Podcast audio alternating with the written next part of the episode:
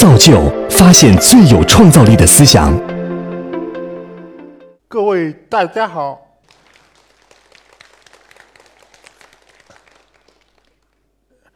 我我的名字叫楚正龙，大家都叫我小龙。在呃，我我是一一名 WABC 无障碍艺术的，算不上出名的小画家。然后，嗯，这些画都是我画的。嗯，至于，嗯，我对于艺术的理解是，一嗯一抹，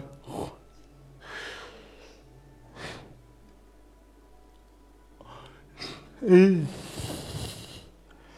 一抹夕阳，一片蓝天，一个一朵洁白的。云彩，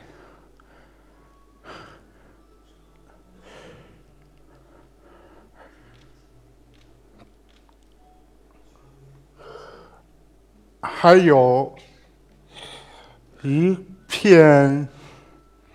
蓝蓝的天空和一一片绿色的草地，谢谢大家。呃，现在有请我们机构的创始人苗世明老师。谢谢吧。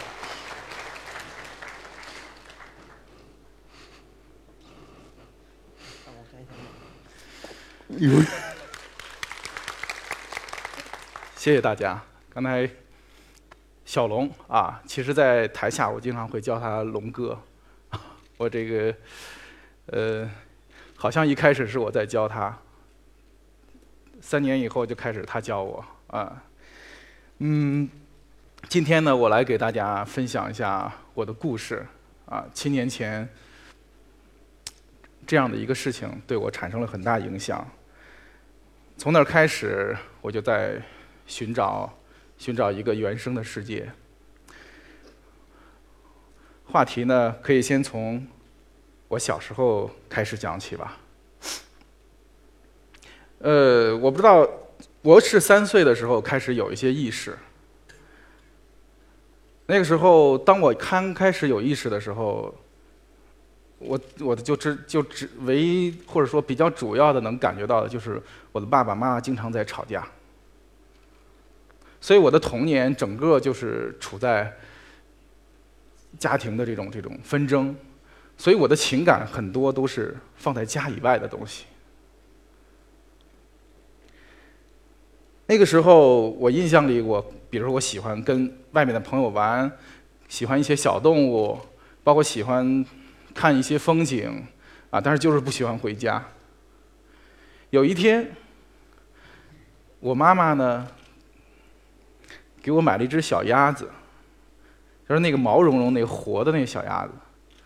我我印象这个事情，影响对我影响特别大。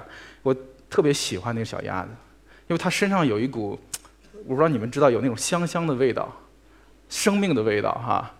我挺每天就会去去闻闻它，感觉就很开心。那个时候大概我五岁。当我这个呃大概养了几天，还没有几天，那个时候突然间有一天中午的时候找不到这只鸭子了。我是住在我姥姥家，和我舅舅啊妈妈都是住在一个平房的院子里。因为这个很大很多间屋子，我就听到舅舅家那边在喊：“啊，这是谁的小鸭子？”然后我就自己就呜呜就跑过去。然后跑过去的那一刻的时候，我看到的是那个鸭子已经变成一个相片了，就是我舅舅一不小心把它踩扁了。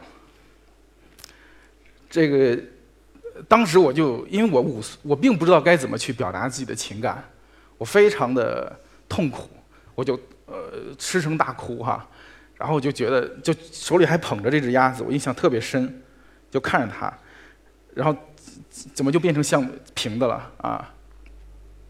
然后我我舅舅当时可能他的反应实际上对我也非常有影响，他是很平静，或者说很冷啊。今天说很冷，他就问，他说这个鸭子多少钱？当时因为我妈妈记得告诉我，他说五毛钱买，我就随意随着那个那个气氛就说啊这五毛钱。然后我舅舅就拿出来一张崭新的五毛钱，交给我。当时我看到这个五毛钱，你们能想到？我哭得更厉害了，因为我觉得这个钱是不能代表这个生命的。所以从那以后，其实我 曾经很长一段时间，我对对这种金钱非常的这种这种厌恶，可能跟这个小的时候有也有很相关的这种影响。这是第这是关于我的第一个小故事。第二个故事是。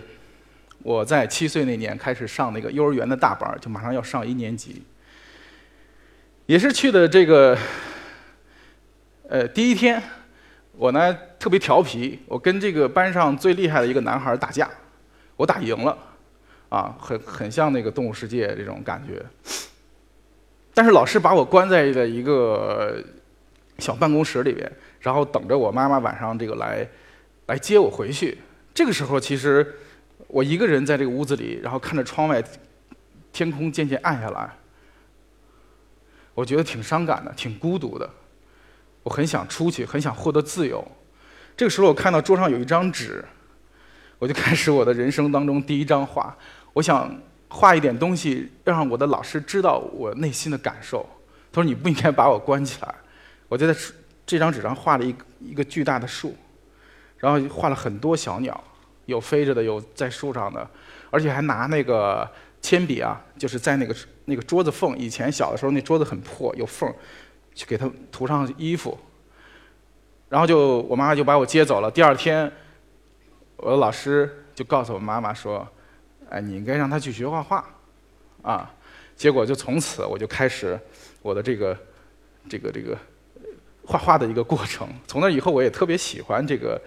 去创作呀，去通过画画去表达自己的情感，一直到我高考啊，我是二零零三年从中央美院毕业，因 因为我上学的时候觉得哦画画还可以上学，太好了，我因为我其他的都不是都不是很喜欢，呃我还当了三年老师，大学毕业以后，后来也是嗯很痛苦。因为都在应试的这种教育考高考啊，觉得都要画得很美啊，很很完整啊，很精细啊。一直到二零零九年，其实这是对我一个影响蛮大的一个事情。我策划七九八双年展在北京。那个时候，嗯，我们策划了一个叫 WBC 计划这样的一个项目，其实就是想让人人都是艺术家，让一些社会底层的人群去学习现代艺术。其实这个展览做的不是很顺利，我做到一段时间以后就发现，哎，找不到这样的人，他们都很忙。结果就在朝阳区雅运村的一个社区里面找到了十四位这样的人，他们被叫为精神障碍、智力障碍、自闭症、脑瘫啊、唐氏综合症各种这种这种情况。啊，我当时陪着他们一起画了一个月的画。这个事情对我改变非常大，我印象特别深。当时就是这个，他是这个这个这个男士吧，他被车撞过，所以他有点智力障碍。他每天会画在纸上，只用铅笔画一些小人，但是我发现他每个小人画的都不一样，这让我很震惊。我说他其实是有思想，有自己的感触，有自己的这种情感。我好像发现了一个一个我不太了解的世界。啊，比比我都，比明显就比我画的好。他能每一笔发自自己的内心。结果我就开始调查了很多数据。当然，那个展览其实当时挺还挺成功，很多公众的媒体去关注。后来我发现这样的人群比例其实在中国很高，但是我们并不了解他们。后来我思考，可能是我们区分了正常、非正常的这样的这种啊人文的语境，很多这样的家庭他不愿意把孩子带他走在这个街上，所以我们看不到它，不像在欧美国家，有的时候你会看到他们去超市啊，去坐公交车啊。他们比例很大。另外一方面，我也发现了，其实这样的艺术，实际上在在法国上个世纪四十年代有叫 art boot 这样的一个词，是杜布菲提出来的。它叫原生艺术，精神障碍患者的作品，民间艺人的作品，还有这种通灵型人的这种作品。所以，哦，原来还有这样的领域。所以那个时候我就想开始，我可以做一点事情。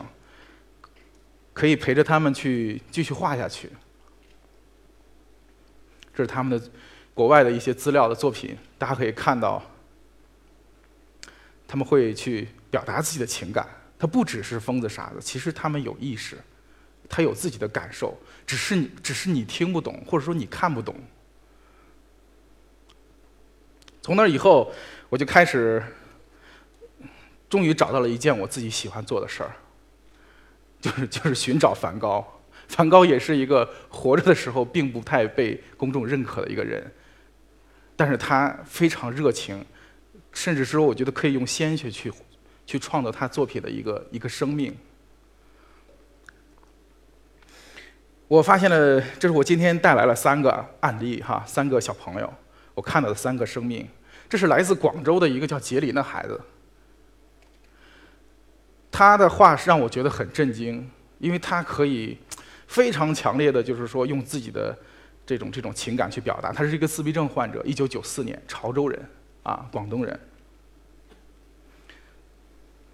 他在创作的时候非常的投入，而且非常有情感。就是说我见过他第一面以后，我马上从广州回到上海，因为还有事情。但是大概两天后，他妈妈就用手机微信给我发了一张画，就是画我跟他的合影。画的特别的，怎么说呢？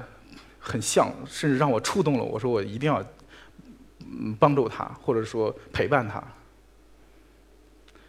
大家看到了今天的这个，呃，这个宣传里哈，会用到了这张画。当然感觉很震撼，我看到这张画也很震撼。但我不知道你们能看到，除了震撼以外还有什么？不知道谁会去。我觉得我看到了自由，是一种人性对对对生活也好，对自己的这种情感的表达的这种自由。每次见到他，都都会给我给我很大的这种触动感。第二个孩子就是刚才的这个小龙啊，我叫他叫龙哥，私下里我会经常叫他龙哥，因为我总是从他身上能收获很多东西。这张画是他。第一批开始画自己的这个这个用在布框上去画这种这种像油画啊，然后又用了一些这个粉笔，他画的他的妈妈。他这一系列画我觉得特别有触动感，非常简洁。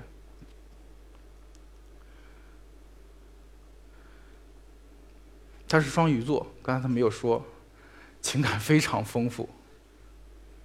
我觉得我从他的作品里，他系列性的作品，他经常会去，我觉得他是有点这种现实浪漫主义。明明是一明明是一个火烧云，但他可以把海洋都变成红色。我觉得我看到的是爱，是人与人的爱，是人与自然的爱，人与甚至是人与宇宙的这种爱，非常非常真诚的，能够去触动你，这种原生的语言。第三个孩子，这个孩子叫小雨啊，在上海的啊，九岁我遇到了他，教了他三年，现在十十一岁了啊。这个孩子特别有意思，就是来了以后来回乱跑，就典型的这个自闭症情况，来回乱乱扔东西。然后突然间有一天，大概一年的时间，教了一年的时间，他妈妈拿过来一个圆形的纸盘子，就是过生日用的那个一次性纸盘子。然后上面画了很多漂亮的色彩，我说：“哎呀，太棒了！”这个就跟他妈说：“我说阿姨，你就不要让他再去画房子、树、车，因为他妈妈总是强迫他临摹呀，画这个画那个。实际上，这孩子并不喜欢。我从这个园里面，我看到了小雨的世界，我觉得太棒了。我说你你这样，你就让他画两百个，然后需要任何的钱物质，我我来提，我们来提供。啊，你相信我。第二呢，你就是不要去干预他画的内容，他画什么都可以。结果一个月以后。”他妈妈带着这些盘子回来了，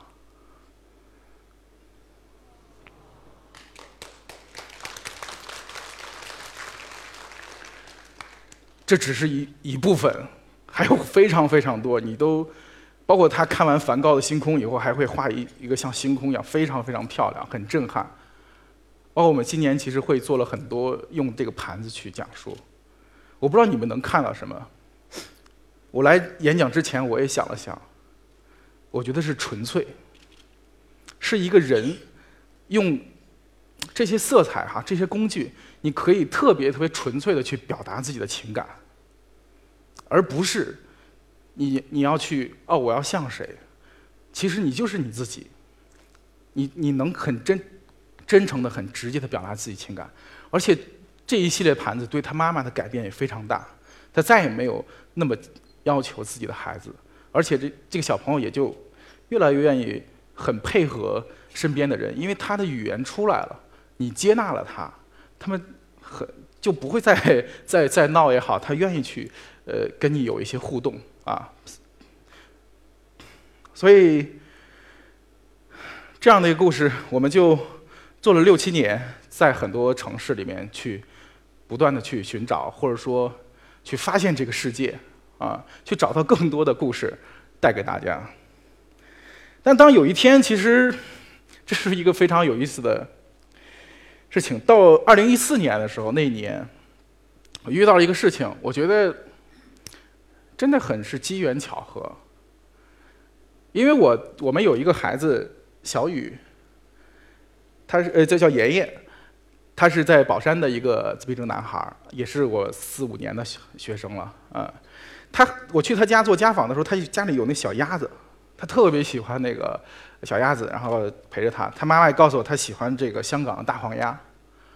然后我刚好呢，这个，这个，这个，呃，一四年年初的大黄鸭的这个运营团队就来找我啊，大苗，你是策划人，你是艺术策展人，国际艺术策展人，我大黄鸭怎么进入中国呢？我说太棒了，我说我有一个孩子。他有一个梦想，他希望大黄鸭到上海来。你能不能接受我们这样去去做一个策划合作？他说 OK。然后，然后我就画了一张画，也也是我的憧憬哈。其实这其实这个时候我也想起来我的小时候啊，画了这样一张画，然后给霍夫曼，霍夫曼到上海。我到上海的时候，我说我说我有一个愿望，我我希望你们在黄浦江边像这张画一样去拍一张照。当时那个，这个这个 SMG 啊，做了很多报道。我后来突然间发现，其实这个孩子是我，是我小时候那个五岁的我。我可能在做了这几年这个项目以后，我对自己有更多了解以后，或者说我最这种付出也好，这种沟通陪伴也好，或者每天看着他们的话对我的触动也好，我觉得我走出来了。我不会因为这个伤痛。再继续纠结和痛苦下去，我变得很很快乐。尤其是那天大黄鸭在世纪公园落下来的时候，我看着霍夫曼像个孩子一样跟着妍妍一起在给他们拍照啊，在玩啊，看着那么多人去去围着他去，呃，去去去去照相啊，去去交流啊。微风拂面，啊，天空非常晴朗，我觉得我释怀了。我觉得我从。那个小的时候，那个阴影走出来了，所以我觉得没有那么伟大。不只是，不是说你只是帮助他们，实际上我觉得也在帮助我自己。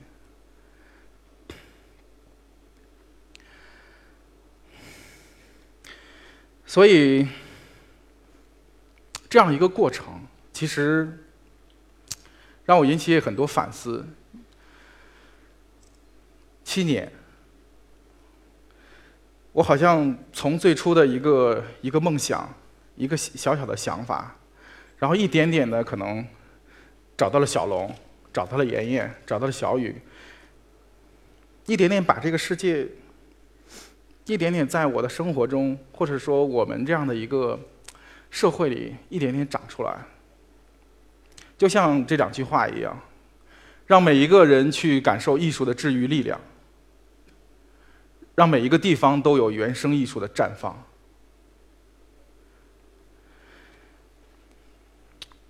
所以我经常会去想，我也去很多国家去看。我觉得我们的生活环境也好，社会也好，可能太多的充实了权力跟金钱这样的一个语境，让我们少了很多对生命、对自己、对你的这种原生文化的一点关注。所以，在这里，我也真诚的这个邀请大家哈，如果